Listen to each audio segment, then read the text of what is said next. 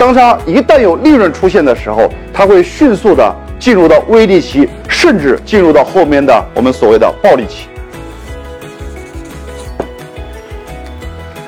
可是，各位有没有发现，无数的老板，不管是在暴利期、微利期和无利期，还是用同样的方法来赚钱，这是完全不对的。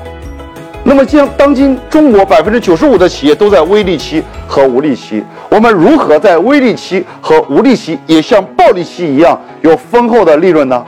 那么下一集我会详细跟大家讲解。谢谢各位，下集再见。